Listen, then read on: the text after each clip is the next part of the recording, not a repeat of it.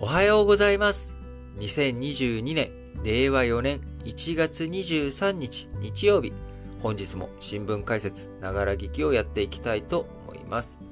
え最初の話題、丸1としまして、世界の株式市場、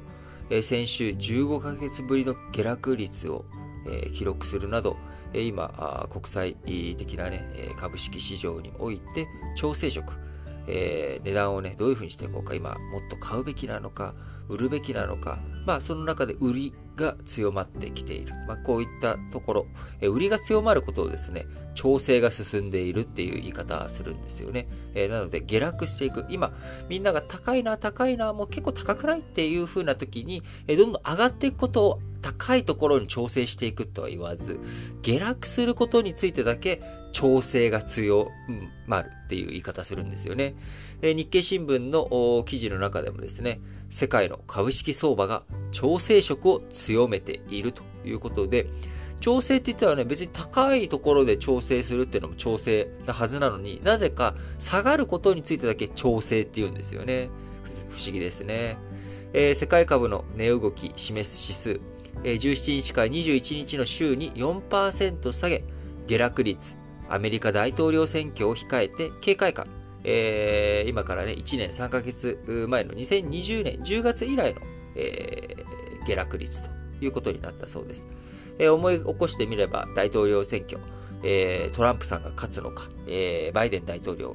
がね、勝つのかというところで、えー激闘が広げ、広がってたわけですが、僕は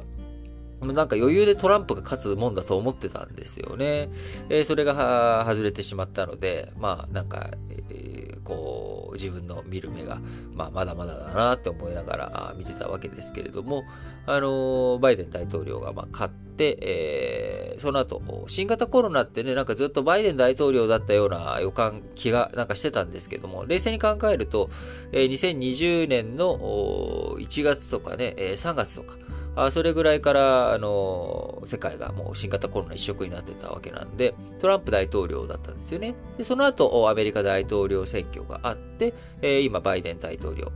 就任1年以上を迎えるということになっているわけですが、え今、こう、当時、1年3ヶ月前っていうのは、まあ、新型コロナの影響もあって、えー2020年3月も急落がまず起き、でその後、いろんな金融政策とか、あそ下支えする政策が機能して株価、えーいち早く高くなっていき、でその後、アメリカの大統領選挙でこの後どうなっちゃうんだろうと。えアメリカの政治とか、あ分断がより進んでいくのか、えそれとも新しい動きになっていくのか、どうなるんだろうと。一旦ちょっと様子見しようかな。この様子見のところがね、え株式市場からお金を引き上げる、えーっていうことになるわけですけれども、表現としては。えーそういったもの、あるいはま追加で買うのをね、えやめるとかね。まあ、こういったものが様子見ってなりますけど、まあ、様子見をしながら、えーでも、バイデン大統領になったけど、まあ、あんまり政策ってそんなに大きく変わらないよねっていうことで、え買いが進んでいった。まあ、こういうふうに非常に株式市場っていうのはまあ上がり基調っていう感じでずっと来てたわけですが、まあ、ここ最近になって、えーやっぱりインフレっていうもの、これがこびりついてるんですよね、みんなの頭の中に。えー株式相場に参加する人も、あるいは、えーこう政策を決める人たち、金融当局についてももうインフレっていうもの、これとどう向き合っていこうかっていうことが常に頭によぎっているというような状態に今なっています。インフレっていうものはどういうものかというと、今よりも未来の方が物の値段が上がる。物の値段が上がるということは貨幣価値、お金の額面の価値が下がるということになります。今までチョコレートが100円で買えていたもの。ところが1年後にはそのチョコレートの値段が200円になっちゃうよと。物の値段が全部200円になっちゃうとすれば、それってインフレが進行するっていうことになるので、例えば今、えー預金1億円あるぜっていう人も、1年後にはその1億円で買えるもの、例えば1億、まあ、ちょっと1億円めんどくさいな。ごめんなさい。100万円持ってたとして、100万円持ってたとして、今、あチョコレートを買おう買おうとするとですね、100円なので1万枚買えるわけですよね。だからこの100万円の価値がチョコレート1万枚分っていう、えー板チョコ1万枚分の価値があると。ところが1年経つと、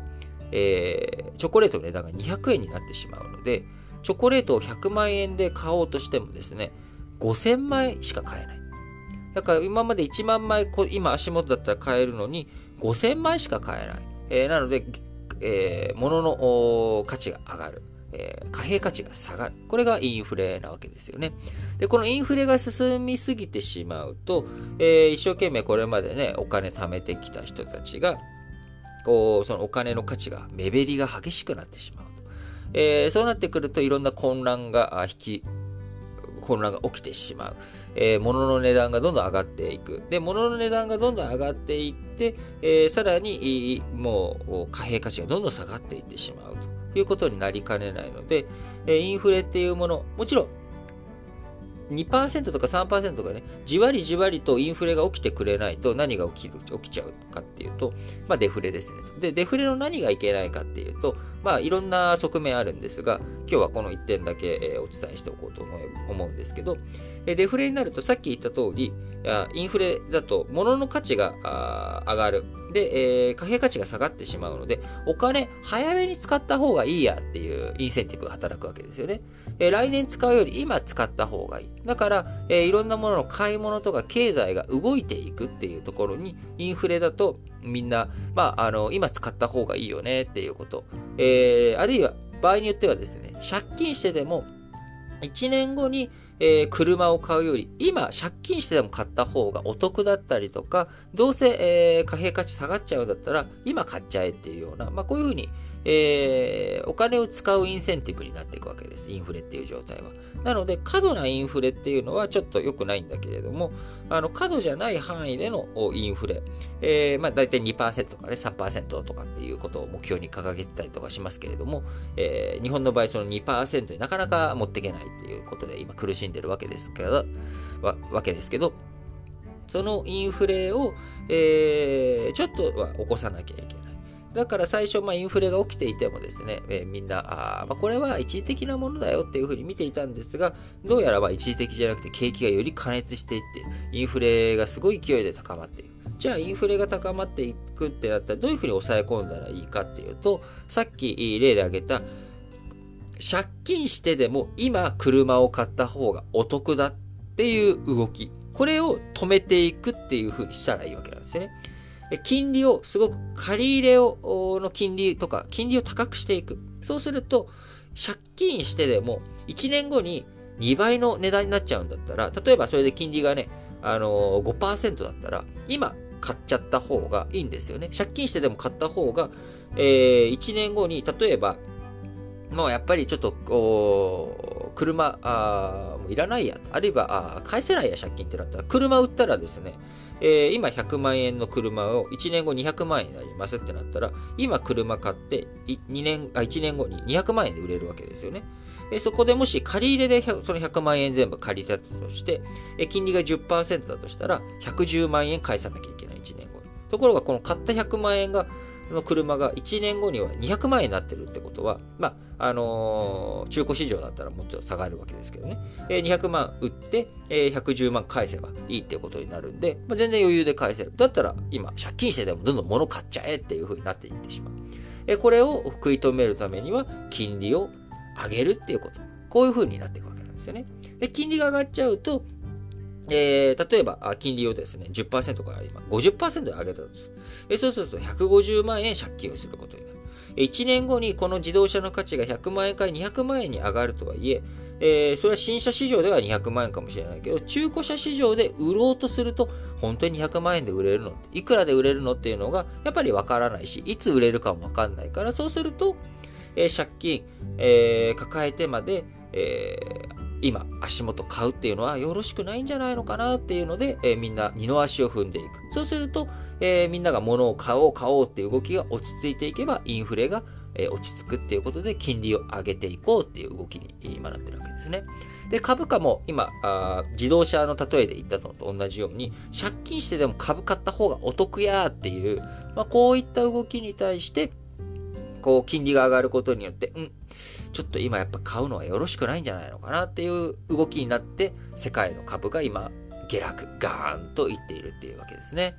えー、世界の株式市場、まあ、下落したというふうに今説明しましたけれども、その中で中国、上海とか香港、えー、こちらについては、あ上海はね、微増、もう本当に今、まあ、ほほぼトントン。えー、香港については2%、えー、株価が上がっているという動きになっています。えー、理由はですね、中国。中国については今、オミクロン型とかのね、新し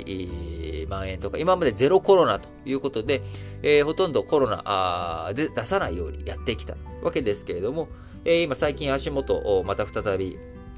こう、ちょっと感染が広がりつつある、えー、広がっている、あるいは経済の動きが鈍くなってしまっている。経済の鈍動きが鈍くなってしまっているので、中国は今利下げをしてるんですね。金利を下げた。いうことに、をやっているので、えー、金融緩和姿勢強めているということで、お、じゃあ株買っちゃえっていうことで、今、資金の流入が、あ中国の方には少し、えー、他のね、国と比べたら流れているということになっております。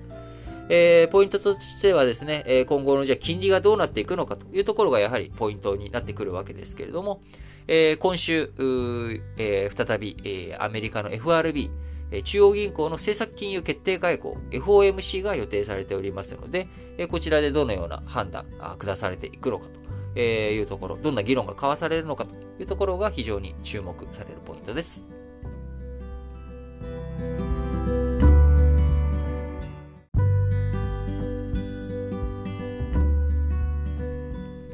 はい。続いて、丸2の話題としまして、えー、アメリカの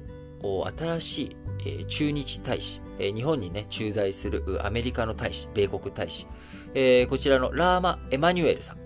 え新たに着任、えしていくわけですけれども、え今日、22日、え、違う違う違う違う違う、えっと、今日は何日？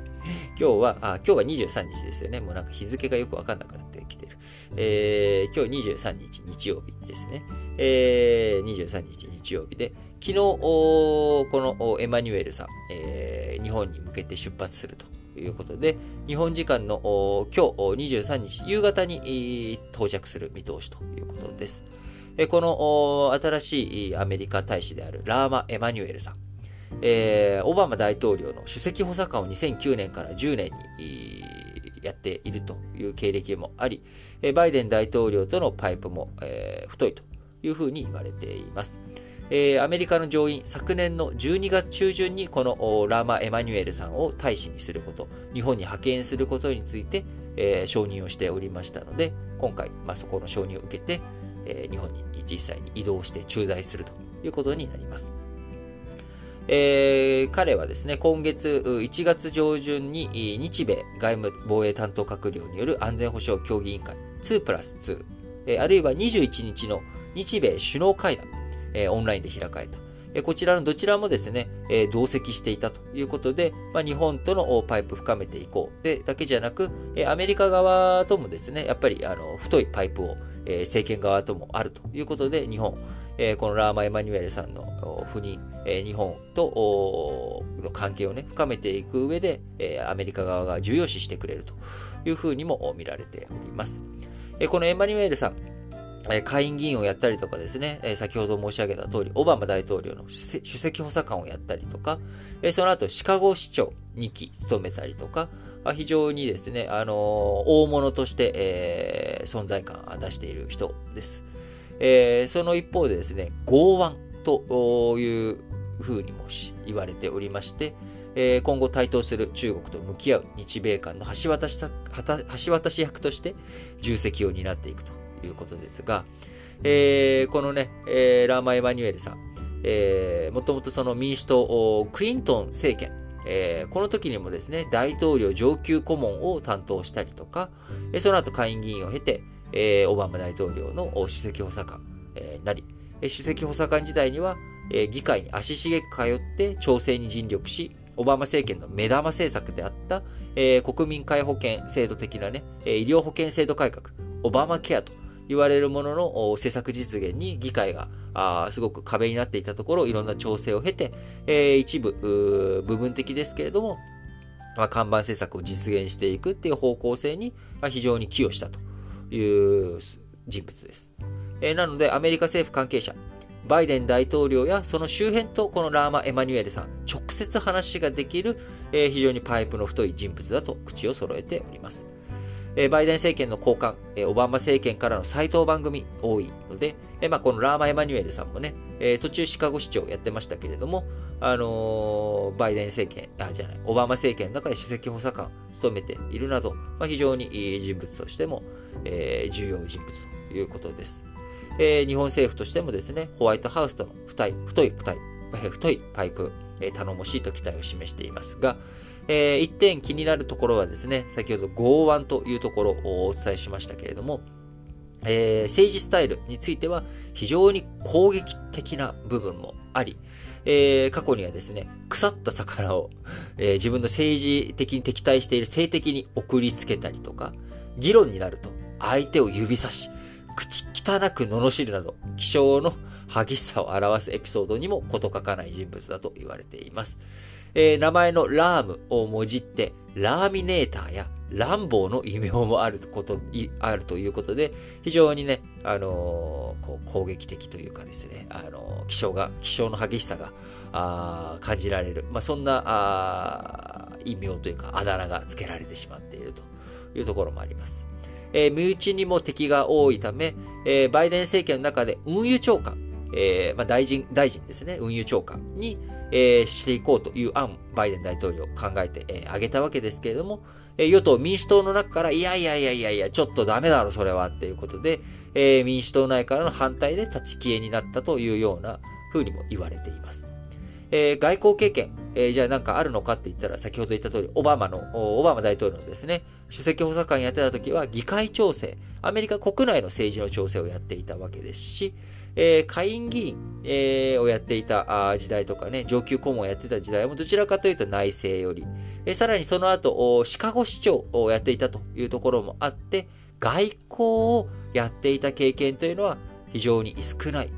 えー、そして日本との関係もあまり、えー、別に、こう、日本のことをよく知っている人物というわけでもないので、えー、日本のね、えー、日本に駐日する、日本に駐在する駐日、えー、米国大使として、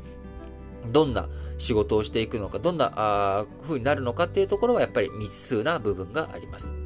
えー、ただ、あ今ね、あの先ほど申し上げました通り、2プラス2に同席したりとか、日米首脳電話、電話じゃないや、え、オンライン協議に同席したりするなど、え、アメリカ政府の中でのシンクタンクや、えー、知日派、日本のことによく知っている人にも接触し、勉強を重ねてアジア情勢、今熱心に学んでいるということです。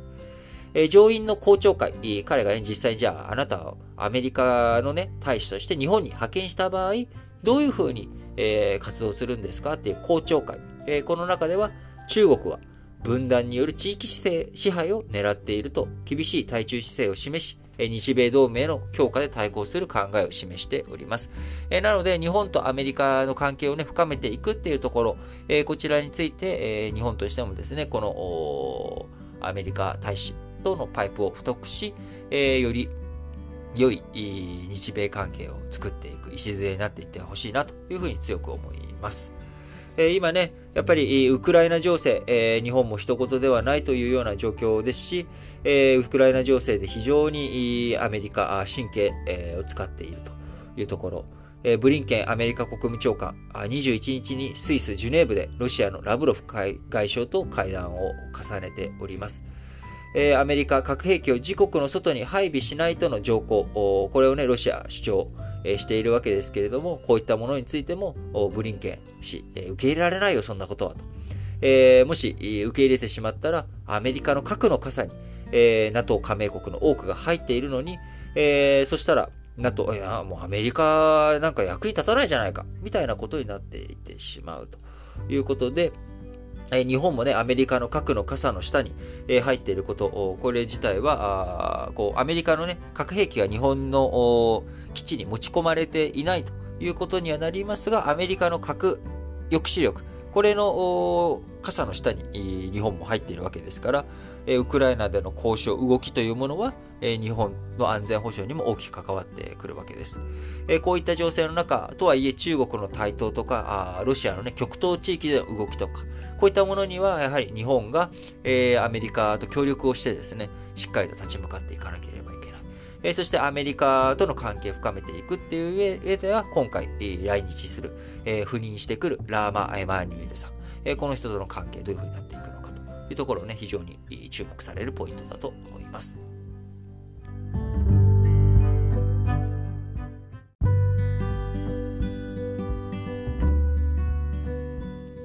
続いて、丸3の話題としまして、えー、3月21日、今年のね、2022年3月21日に発見から50年の節目を迎える国宝、高松塚古墳壁画。こちらの定期公開。えー、今ね、えー、1月22日から1月28日に定期公開されるんですけれども、それに先立った21日にですね、え文化庁壁画を報道陣に公開をしております。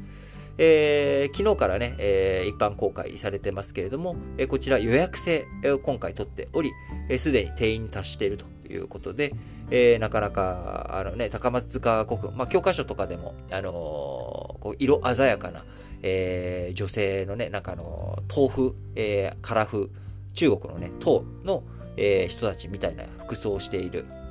人物画とかがね、え壁画に書かれている、え高松塚古墳ですけれども、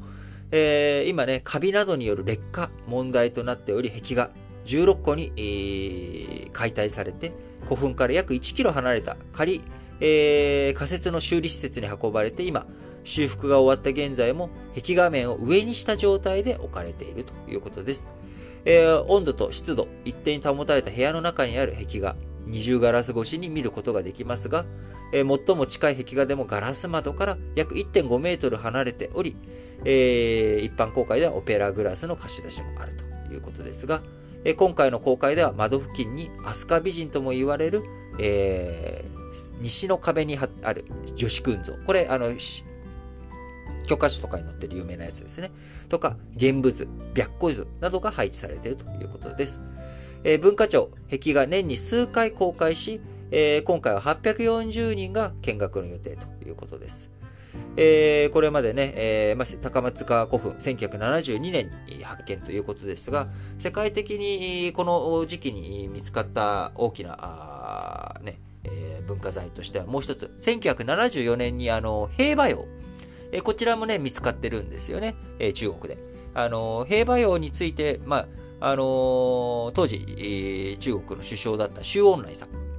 えー、毛沢東もね、1976年に亡くなるので、まだ、えー、毛沢東とか周恩来とか、この革命、えー、第一世代、えー、こちらが、あの、権力の中枢を握っていた、ああれですけれども、えー、周恩来さん、えー、同時文化大革命とかが吹き荒れている中、あ平和用の文化財、こちらのね、破壊とか、えー、そういったものを防ぐ上で、えー、きちんと文化財の保存ができるまで、えー、発掘はあやらないと。いうようなね、まあ、こういった姿勢を示したりとかしているわけで、えー、やっぱり文化財っていうものはね、下手にこの空気に触れると酸化、えー、空気ってね、えー、酸、えー、酸素を含んでますし、二酸化炭素もね、たくさん入ってたりとかしますから、やっぱりこの酸が浴びてしまうと。えー、あるいは湿気の問題とか、そういったもので塗料がね、えー、せっかく塗ってあるものが剥げ落ちたりとか、そういったこともあるので、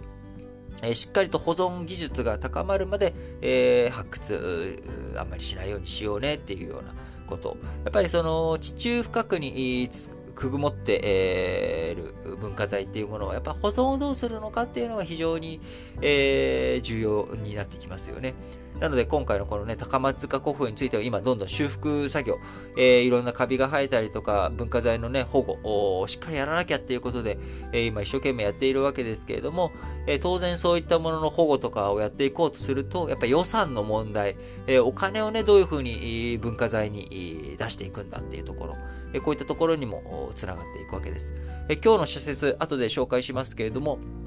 えスポーツ、こちらについてもね、えー、どういうふうに予算を出していくんだっていうことを取り上げている。えー、東京オリンピック去年ありましたけれども、メダルたくさん獲得することができたと。えー、で、それは、それまで予算、措置をね、たくさんつけていたと。いうところ、えー、予算をたくさんつける。これはね、まあ、あの何事においてもやっぱり貧すれば鈍するじゃないですけれども、やっぱりお金があること、潤沢なね、資金があることが、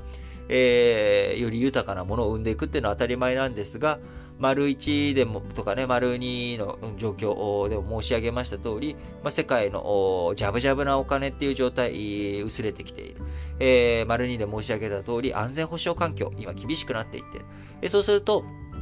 日本の予算、どこに使っていくのかっていうところで、文化財とかの保護、こういったところにもね、しっかりと回していかなきゃいけないんだけど、えお金が足りない。お金が足りないってなると、どうしなきゃいけないかっていうと、まあ、ね、予算の付け替えも厳しいわけですから、あいろんなものにお金使わなきゃいけない。そうすると、その予算の付け替えには限界がある。えー、お金の借金、えー、国のね、借金っていうものも限界が近づきある、近づきつつあるんじゃないかというような状況。えー、そうすると、最終的には増税ということにしかならない。えー、増税か、あるいは僕らの生活、いろんなもの、ところの何か、あ今あ、受けている恩恵を減らさざるを得ないとかね、まあ、こういったことになりかねないということになりますんで、例えばゴミの収集をね、あのー、週に1回しかやらないとかね、あるいは2週間に1回だみたいなことに、えー、で、その間ゴミは各家庭で保管しといてくださいみたいな。まあ、こういった風ないろんなところでの、こう生活にも影響が出てくるかもしれないと。いうことで、しっかりといろんなニュース見ていかなきゃいけないなと思っていますが、え文化財としてはですね、もう一つ面白いニュースとしてね、えー、まあ、ほんまかいなっていうところもありつつ、えー、ちょっと取り上げたいのがですね、あの前方後円墳、えー、日本のお墓あ、古墳としてね、あります。え、前方後円墳。え、こちらについて、イタリアのね、え、ミラノ工科大学、新たに事実が判明したということで研究、えー、あるんですけれども、太陽が昇る方向に向いていたんじゃないかというようなね、まあ、こういった、えー、ことがああると。衛星画像とかを使ってね、なかなか発掘調査許されていないということもあり、えー、こう、衛星画像とか見ると、これ、太陽が昇る方向向いているんじゃないかというようなね、まあ、こういった研究成果が出てきたりとか、まあ、いろんな話ありますけれども、やっぱ古代についてね、日本文献が限られている。そうするとやっぱいろんな発掘とかね、そういったもので、え、知っていく必要があるということで、え、研究進んでいってほしいなと思いますが、え、我々ね、よく知っている前方後円墳。これ海外だと何て言うか、英語で何て言うかっていうと、英語の方がね、実はわかりやすいんですよ、これ。英語だとキーホール型なんですよね。だから鍵穴。確かにね、鍵穴っぽいですよね。えー、鍵穴っぽいんで、えー、そういう風な名前がついてますが、これはまあ上空から見たら鍵穴だっていう風にわかるわけです。えー、ところが、じゃあなんで、え、日本語だと、え、前方後円墳っていうかっていうとですね、え、これね、大体みんなね、え、見るときには、あの、円を頭、上にして、えー、見るので、えー、円が前じゃないのっていう風に感じるわけですよね。えー、ところがこれ地上から見るとですね、まあどっちが上かなんてのはわかんないわけです。で、地上から見たときには、あのー、方、えー、四角い部分の方を前にして、えー、円の方がお尻についている。要は馬車で何か物を引く、こう、そういった第八車の後ろ側みたいに見えるということで、前方後円墳って横から見た図で、えー、名前つけてるんですね。前方後円墳って。えー、ちょっとね、言葉だと分かりづらいと思うんですけど、まあ、あのー、今日気になる方はですね、前方後円墳、なぜ、ええー、名前の由来とか、そういう風に見ると、多分絵で、こう、見せてくれ。写真で横から見た、地上から見た前方後円墳で、こういう風に見ると、ああ、なんとなく確かに、方の部分が前に見えるなっていうような解説、えー、見つかると思いますので、えー、気になる方はぜひ、ちょっとね、調べてみてもいいんじゃないかなというふうに思います。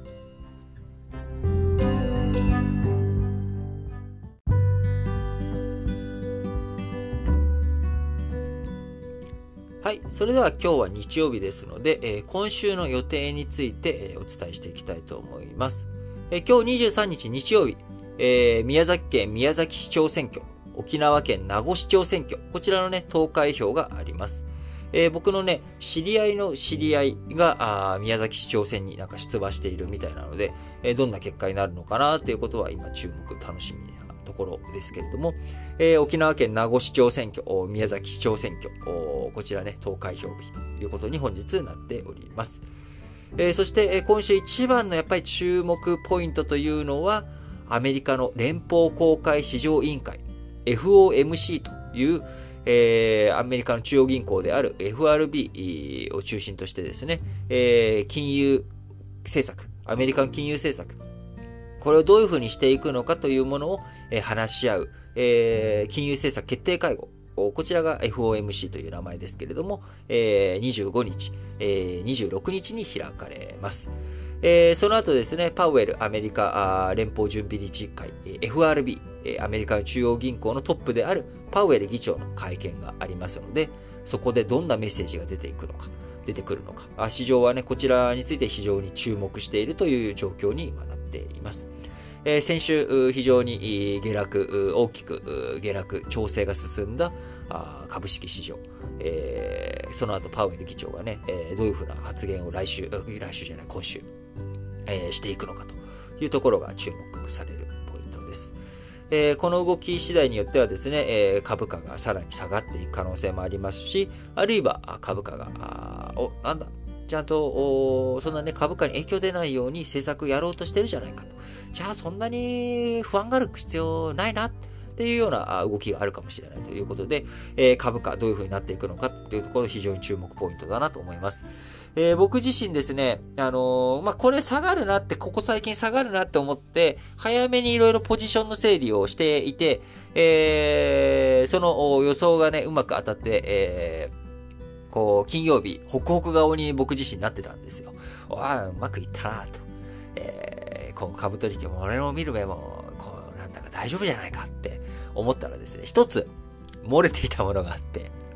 あの、 PayPay ね、皆さんも使われてる方、日本国内で使われてる方もいるかもしれないですけど、あの、電子マネーですね、デジタルマネー、えー、 PayPay。えー、僕、まあ、いろんな、その、もの買ったりとかするのは PayPay 結構使っているんですけれども、 PayPay ポイント、これを投資に回すことができる、あの、ボーナス投資、ボーナス運用っていう機能があるんですよ。で、結構そこにですね、ボーナス運用にですね、えー、ほったらかしにしているポイントだったりとか、まあ、いろんなポイントをね、えー、すごい還元サービスとか還元デーとかに結構買ったりとかして、ポイントたまりたまりたポイントがですね、3万円ぐらいあったんですね。で、えー、運用方針どうしますかっていうのに、まあ、こんなも積極投資だよっていうので、積極でずっとやってたわけです。で、なので、一時的にはそれがですね、結構3万3000円とかになってたりとかしたのかなイメージ。えなってたんですけれども、ここに、そのね、3万円投資をしていた、投資残高があったっていうことをすっかり忘れていて、え昨日ツイッターかなんかで見たときに、俺の PayPay ボーナスが大変なことになってるみたいなつぶやきを見て、あっそうだ俺も PayPay に、あの、と PayPay 投資してたじゃんって、PayPay のボーナス運用してたじゃんって思って 見たらですね、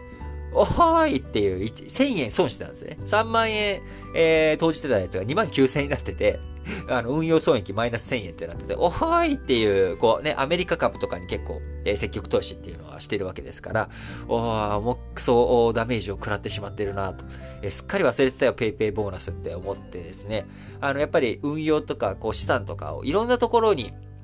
えー、持ってしまうとですね、えー、うっかり、こう、自分がね、あの、もともと知らずにね、あのー、やってしまってたら、まあ全然いいんですけど、自分の中で、ああ、これは下がると思うな。なので、自分の株式投資とかのポジションを調整してったっていう動きをしてたのに、あの、paypay でも投資をしていたっていう、こう自分の主体性がない。あの、ペイペイにね、全部運用を任せているっていうことをやってしまうと、あ、こういう風にして、えー、気づかないうちに損しちゃうんだなと。だから、あの、バブル期とかにですね、えー、銀行とかに進められるまんまに株を買ったりとかするって、そのままほったらかしにすると、結構、やっぱり見えないとこ気づいた時に損しちゃうみたいなね。えー、まあ、あるいは損した時だけ気づくみたいな。まあ、こういったことになりかねないので、やっぱ運用とか、あの、投資をする方はですね、やっぱり自分の手触り感というか、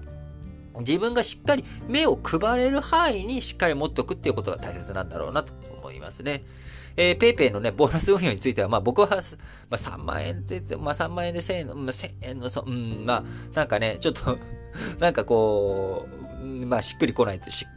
いうか、なんかあの、まあ、気づいてればね、あの引き出しちゃっておけばよかったのになーっていう、まあ、これぐらいの感覚で、まあ、1000円のね、損なんて、まあ、大したあれでもないですし、まあ、そもそも3万円ボーナスポイントがついてるんで 3万円ボーナスポイントついてるんで、まあ、もともとね、ボーナスポイントでしかないから、もともと自分のお金じゃないものが、あついてポイントとしてついてるわけですから、全然、えー、損多少ね、1000円超えたとしても、まあいいんですけど、やっぱりみんなあのー、今、こう、いろんな調整がどんどん進んでいく。なかなか多分、あの、株式市場安定していくっていうポイントって、えー、難しいと思うんですよね、今後。あの、中国の景気の状況もあれですし、あんまり、えー、よろしくないですし、えー、世界の国際的なね、安全保障環境っていうのも悪化している。えー、日本の財政も厳しい。えー、日本の経済も厳しい。えー、半導体っていうものの動きっていうものの不安定。えー、自動車産業についても100年に一度の大変革。えー、環境問題、脱炭素、こういった流れがある中、あいろんな変革期に今来ているわけです。そうなってくると、え、インフレの話もそうです。預金ね、じゃあ怖いからお金、えー、銀行預金しとけばいいやっていうと、えー、銀行預金もですね、下手をすると紙くずになる可能性だってあるわけです。インフレが激しくなってしまうと。えー、まあそういったことを考えていくと、やっぱり自分たちの資産、自分の財産、どういうふうに守っていくのかっていうことをやっぱ主体的にね、自分で考えて、え、悔いのないように判断していくっていう姿勢、これがね、大切なんじゃないのかなというふうに強く思います。えー、今週の予定の話がですね、あの、なんか、あ僕の 僕の去年、去年じゃない、先週、ペイペイボーナス運用で損しましたっていう話になっちゃいましたけれども、あの、その他、えー、27日木曜日に、10月から12月期のアメリカ GDP の速報値の発表や、えー、10月から12月期のアメリカアップルの決算発表、えー、27日にありまして、28日金曜日には、日本のオリエンタルランド、4月から12月期の決算の数字、オリエンタルランド、あの、ディズニーランドとか運営している会社ですね。こちらの決算の発表などがありますので、今週、経済、非常に注目される1週間になるのかなと思いますし、まだまだウクライナ情勢とかですね、安全保障環境についてもどういう風になっていくのか、しっかりと動き随時あるたんびにですね、今週もしっかり皆さんにお届けしたいと思います。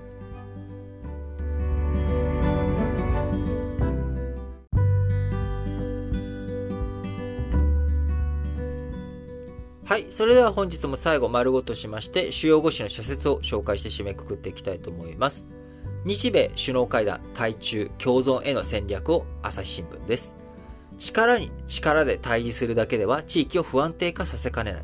軍事的な衝突は決して起こさないことを目標に対話や信頼情勢の取り組みを織り交ぜながら中国との共存を探る総合的な戦略を練ることこそ両国の責務だということでね、えいたずらに力に力で、え対峙するだけじゃなくて、えいろんなあことをやっていくべきじゃないのと、え敵基地攻撃能力とかね、そういった議論だけじゃなくて、どういうふうに中国を、えー、こう、対話の場に、え、セットしていくのか、こういったことも考えていかなきゃいけないんじゃないのかと、朝日新聞です。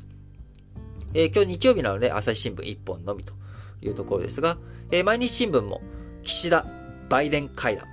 同盟重視の先が見えぬ。中国を警戒する姿勢は同じでも、日米の国益が全て一致するわけではない。重要なのは緊張を紛争に発展させない外交の展開だ。先にね、この首脳会談絡みの社説、先に紹介していきたいと思いますが、産経新聞、日米首脳会談、核抑止の欠落は疑問だ。核軍縮、不拡散の交渉を唱えるだけでは近隣国の核の脅威から国民を守れない厳しい現実をもっと踏まえるべきだった。米国の傘、核の傘、核抑止力の充実強化も追求しなければ、為政者の責任を果たしているとは言えないと。え産経新聞ね、もっと、え核抑止、しっかりと踏まえていかなきゃいけないんじゃないの？というところを突っ込んでますね。えー、読売新聞、日米首脳会談、国際秩序の安定へ連携強めよ。どうすれば同盟の抑止力と対処力を高められるか、総合的な戦略や具体的な体制についてより緊密に協議することが重要だ。えーと、日経新聞。日米の連携強化で世界の課題へ対処。中国やロシア、北朝鮮などが各地で緊張を高める中、米国だけで山積する難題に対処するのは難しい。日本は米国との連携を強め、世界の安定に貢献していくべきだと。えー、日経新聞ですね。えー、日米首脳会談絡みについては、あついてはというか、これで5紙全部紹介しました。えー、それでは日米会談以外のね、社説について、えー、朝日新聞は1本のみですので、それだけなので、えー、毎日新聞から紹介していきたいと思います。毎日新聞、ネット履歴の外部提供、利用者本位のルール必要。事業者も利便性ばかりを重んじて、プライバシーを軽視するようではいずれ淘汰される。個人情報に対する意識の高まりや規制強化の流れを前提にビジネスモデルを見直すことが欠かせない。えー、産経新聞、東京証券取引所の市場再編、投資呼び込む魅力高めを。高収益を上げても内部留保を溜め込むばかりという企業も多い。それでは市場活性化など望むべくもない。再編を機に企業にとっての上場の意義,、えー、意義も改めて見つめ直したいということで、えー、ちょっとね、時間空いちゃいましたけど、産経新聞の方でも東証の市場再編についての社説を取り上げているということです。えー、この内部留保という言葉ね、よく皆さん聞く言葉かと思うんですけども、いまいちね、ちゃんと理解されている方が少ないなっていうふうに感じておりますので、えー、この後紹介します、今週のね、えー、オンライン講演会のところで、え、こういったあキーワードについてもね、取り上げていきたいなと思っております。えー、読売新聞、スポーツの振興、五輪の成果を将来に生かそう。これね、えー、丸三の文化財保護のところで触れたあ、スポーツに関する社説、今日ありますよと言ってたのはこの社説ですが、トップ層の強化だけでなく、若い世代の基礎体力を向上させ、競技人口を増やすことも、長い視点で見ると競技力の向上に寄与するはずだ。幼いうちから様々な競技を体験させ、スポーツに慣れ親しませるようにしたい。えー、まあね、そういったものを、え、サポートしていく、いろいろとやっていくっていうことをするためには、やっぱり予算措置とかね、えー、自治体とか含めてどういうふうに誰があスポーツ、えー、広めていくために、協力関係、えー、取っていくのと、予算誰が使っていくのと、えー、指導者、誰がその指導者、ボランティアに、えー、任せるのか、えー、指導者にもしっかりとお金を払っていくのか、どういうふうなね、体制を整えていくのかということが非常に重要だと思いますね。え最後日経新聞。イラクの分断は放置できない。いつまでも米軍が駐留するのは好ましくない。終わりの見えない派遣はアメリカ国民の支持も得られない。ただし、イラクの国家再建は道半ばだ。日米欧が連携し、イラクの自立を粘り強く後押しすることが中東全体の安定に不可欠であるということで、えー、本日も5子9本の社説を紹介いたしました。えー、今週ね、水曜日、番組からの告知ですけれども、えー、経済用語を説明するオンライン講演会、経済の基礎の基礎。こちらね、1月26日、日本時間水曜日の19時30分、えー、夜7時半から20時30分、8時半までの1時間、えー本えー、今週の1月26日水曜日、日本時間19時30分から20時30分で開催をいたします。えー、お値段1000円となっております。ご興味ある方は各エピソードの概要欄、こちらにありますノート記事、ここからね、リンク踏んでいただいて、ノート記事に行って有料購入していただければ、ご覧に参加していただくことできますので、えその後ですね、えーアーカイブ動画については有料購入者限定でえ、共有したいと思っております。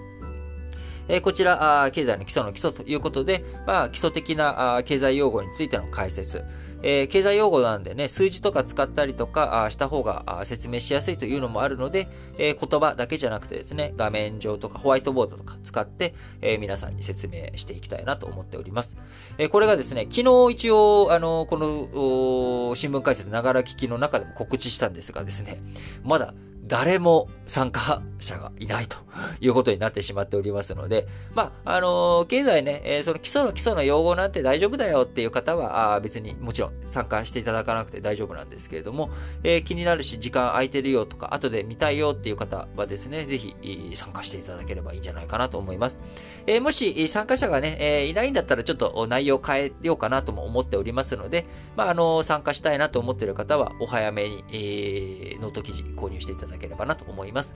えー、ノート記事の買い方とかね、あのー、やり方がよくわかんないよっていう方はですね、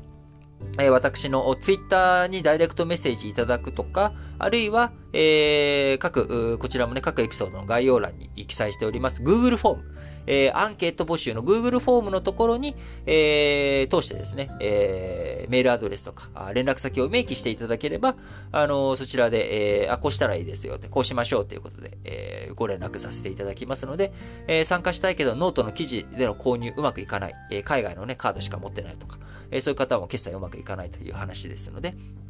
あの、そういった方は個別に、え、私宛にご連絡いただければと思います。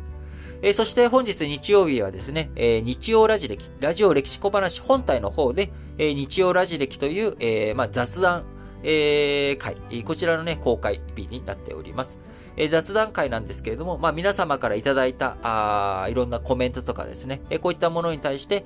私とソッシーが、えー、いろいろ話を展開しております。えー、今週はですね、やっぱり勉強、学び直し、いろんなものをね、学ぼうとするときに壁ってあるよねと。それをどういうふうに対処しなきゃいけないのか。何が壁なのかと。えー、勉強とかね、学び直しを阻害していることって何なのということについて、えー、リートンとソッシーで、熱く激論交わしておりますので、えー、ぜひ、興味がある方はね、こちらラジ歴本体の方ですので、えー、ラジ歴本体の方に行って、えー、聞いていただければと思います。それでは、皆さん、今日も元気に、いってらっしゃい